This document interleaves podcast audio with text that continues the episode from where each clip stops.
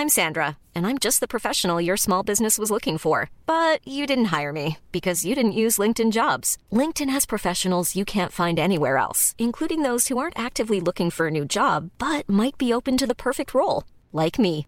In a given month, over 70% of LinkedIn users don't visit other leading job sites. So if you're not looking on LinkedIn, you'll miss out on great candidates like Sandra. Start hiring professionals like a professional. Post your free job on linkedin.com/people today. Agradecemos que esté con nosotros al doctor Ángel Díaz Barriga, profesor del Instituto de Investigaciones sobre la Universidad y la Educación de la Universidad Nacional Autónoma de México. Doctor, cuéntenos después de este caos que se ha hecho, ¿qué tan viable es finalmente modificar el calendario escolar para terminar con los puentes vacacionales? Muy buenos días. Eh, buenos días. Mire, este es un, digamos, es una discusión falsa, yo diría. ¿Por qué? Porque lo que nosotros necesitamos en la escuela es generar procesos en los alumnos de capacidad de razonar, de argumentar, de inferir, de deducir, de analizar, de desarrollar su pensamiento lógico, de observar, etcétera. ¿Cuál es la historia de la enseñanza de la historia en México y sobre todo de los exámenes de historia? Que los exámenes se, eh, se centran en héroes, villanos, en momentos este, relevantes, como en este caso la fecha en que se promulgó la Constitución, pero que no trabajan sobre cuáles son los procesos sociales y los procesos eh, que hay detrás de cada uno de estos eventos. Entonces, eh, eh, me, me, me, parece que es una mala discusión, una, eh, incluso yo diría una discusión absurda, el ten, tener enfrente si vamos a celebrar el día de eh, que en el que se conmemora determinada fecha histórica o si lo que vamos a hacer es trasladarlo al lunes anterior como es en este momento. Claro, porque uno de los argumentos era ese, ¿no? Que hacía falta recordarle a los niños que se que se llevaba a cabo, que se conmemoraba o celebraba en, en ciertas fechas, aunque eso, bueno, pues no no deja de ser importante si se tiene un puente vacacional que además eh, incide en la buena economía de nuestro país. Pero mire, también ahí hay una discusión. E, esta, es, esta discusión yo tendría que decir que tiene eh, dos pies. Un pie sería el pedagógico, que es el que abordé hace rato, y otro pie sería el, digamos, económico.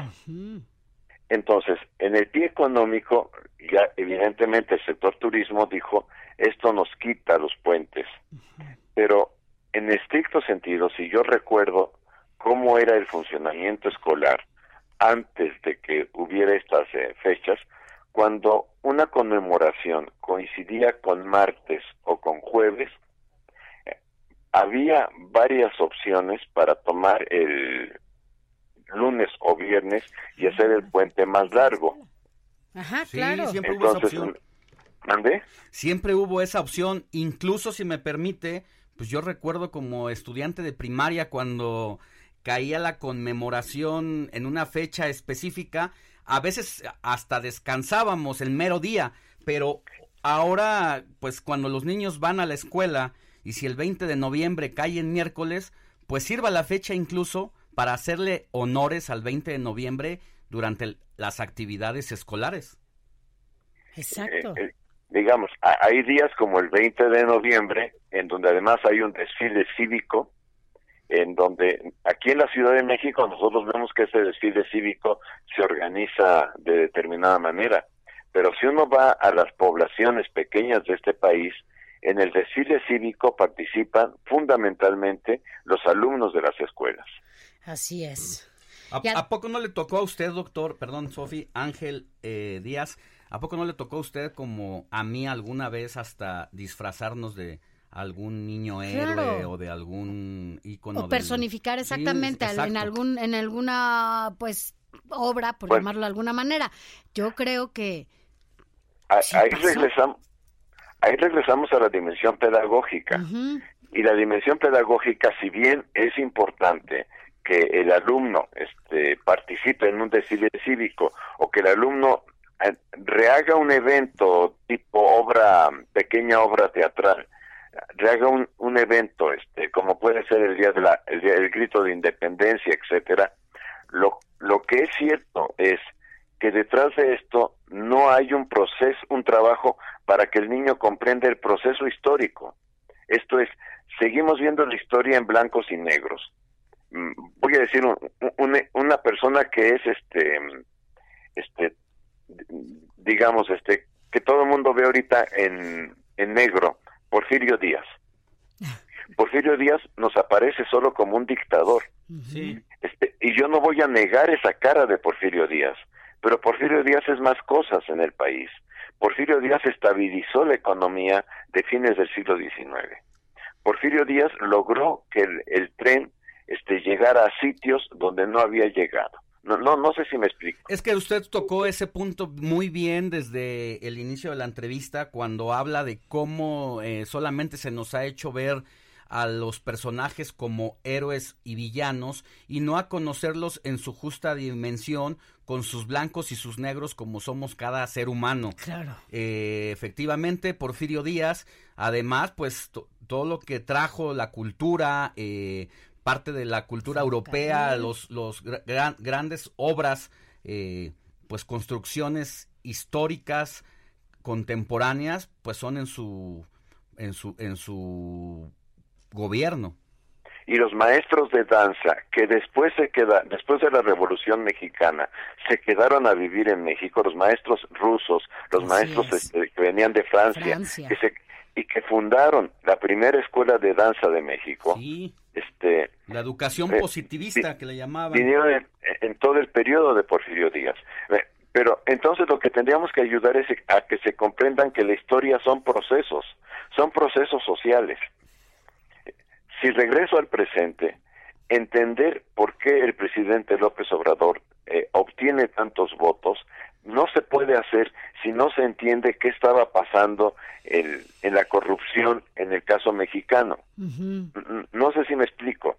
Este, de otra manera, solo personalizamos la historia, cuando, cuando la historia en realidad son procesos que viven las sociedades. Hacemos una historia de repente a modo. ¿No?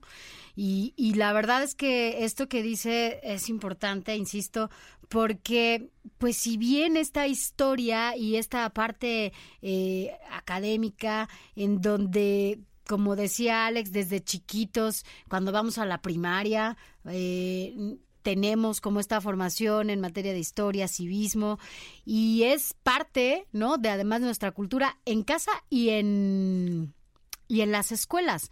No tiene nada que ver un puente que además contribuye en otro tema a la economía de este país que sobre todo en este momento se necesita. Exacto. Eh, y yo eso lo defiendo, ¿no? O sea, tenemos que proteger nuestra economía y tenemos que proteger nuestros sitios de recreación turística que son sitios mexicanos, pero entonces habría que encontrar la forma como que también la escuela explicara a los niños qué significa, o sea, e, en este país, ¿qué significó la construcción, voy a decir, de Acapulco? ¿Qué significó la construcción para aquellos que tienen cerca Puerto Vallarta, eh, eh, etcétera, ¿no? O para quienes tienen cerca Guanajuato. O sea, tendríamos que utilizar esto que se llama el puente para que el niño entendiera también qué significa esa recreación en el entorno que sus padres le puedan dar. Así es. Pues, ahí está, estamos hablando con el doctor Ángel Díaz Barriga, profesor del Instituto de Investigaciones sobre la Universidad y la Educación de la Universidad Nacional Autónoma de México. Él nos habla, nos da su punto de vista sobre la propuesta del presidente López Obrador de modificar el calendario escolar para terminar con los puentes largos.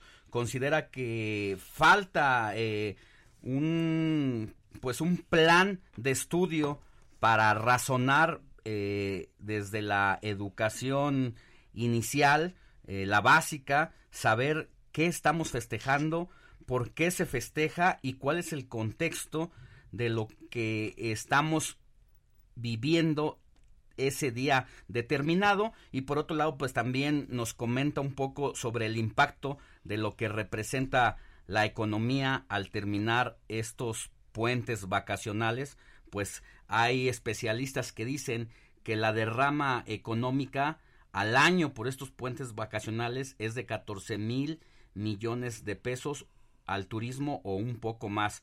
Más o menos es eso lo que nos ha contado, doctor. Exactamente. Y entonces, aquí sabe que yo creo que hemos desviado, o el presidente desvió la discusión. La discusión no es si puente vacacional sí o puente vacacional no. La discusión es, ¿podemos renovar los libros de enseñanza de la historia? ¿Podemos renovar la forma en que enseñamos la historia en la escuela? ¿Podemos transformar los sistemas de exámenes de historia, de manera que no sean exámenes para decir, díganos usted en qué año se, se realizó la independencia, díganos usted quién fue el héroe tal. ¿En, qué año llegó Cristóbal Colón? Porque eso no nos determina nada, ¿no? Este, e, eso forma parte de un proceso de la, de la sociedad mundial. ¿Sí? Y, y cómo afectó a las culturas porque ahorita se habla de los 500 años del encuentro entre Moctezuma y Cortés. A ver, ¿realmente fue un encuentro? O sea, ¿fue un encuentro como podemos hablar nosotros del encuentro de dos presidentes? ¿O fue un acto de dominación? Claro. ¿Sí? Este, del cual todos los mexicanos, o no sé, probablemente 90 millones de mexicanos somos mestizos. O sea, probablemente muchos mexicanos este, somos herederos de ese encuentro, o de eso que se llama encuentro. Pero eso llevó también a que 10 o 15 millones de mexicanos vivan marginados por más de 500 años, que son los pueblos originarios, o los indígenas. Si, me explico, pues, entonces eh, habría que explicar lo blanco y lo negro de la historia, y no solo lo blanco. Pero no a partir de los puentes vacacionales, o sea, vaya, eso no tiene que ver. Eso es lo, o sea, definitivamente esto es una cuestión de historia, de escuela, de casa, de recordar, de leer, de saber y de conocer cuál es nuestra historia, que no tiene nada que ver con em, un puente vacacional que se lleve a cabo para otros fines. Tiene toda la razón, tiene toda la razón, porque de lo que estoy hablando es, ¿por qué no el, tomamos como problema fundamental cómo cambiamos el sistema de enseñanza. Sí, la, lamentablemente nos dice usted que y estoy coincido con usted sobre la necesidad de renovar o transformar el sistema educativo, los planes de estudio. La mala noticia es que hace no mucho en este gobierno hubo una contrarreforma a la reforma educativa heredada por el expresidente Peña Nieto, eh, hace unos meses se volvió a reformar esa ley de educación y bueno, pues tendría que pasar un tiempecito para replantearnos y meter en la redacción de una nueva ley esto que usted está planteando, eh, doctor. mire, no, no es tanto de ley, es tanto de que eh, los políticos empiecen a entender que en la perspectiva de los planes de estudio y del trabajo en el aula, los proyectos políticos tienen que ser de mediano plazo. No podemos tener el nuevo modelo educativo, que lo vivimos en 2017-18, y luego pasar así de, de, un día para otro a la nueva escuela mexicana. Claro. ¿Sí me explico? Sí, sí. O sea, ningún país, eh, ninguna política puede estarse cambiando cada seis años y sobre todo en este tema que está, de lo que estamos hablando es de la formación de los niños Tal cual. y de los adolescentes. Así es, no se pueden estar haciendo políticas a modo solamente eh, en función de unos cuantos cuando hay miles de estudiantes que lo que se requiere justamente es parte de estos conocimientos. Pero, doctor, como siempre es un gusto escucharlo. Doctor Ángel Díaz Barriga. Gracias. Sofía, un gusto haber estado con usted. Igualmente, el profesor del Instituto de Investigaciones sobre la Universidad y la Educación de la Universidad Nacional Autónoma de México. Planning for your next trip? Elevate your travel style with Quince. Quince has all the jet-setting essentials you'll want for your next getaway, like European linen, premium luggage options, buttery soft Italian leather bags, and so much more and is all priced at 50 to 80% less than similar brands. Plus, Quince only works with factories that use safe and ethical manufacturing practices. Pack your bags with high-quality essentials you'll be wearing for vacations to come with Quince. Go to quince.com/pack for free shipping and 365-day returns.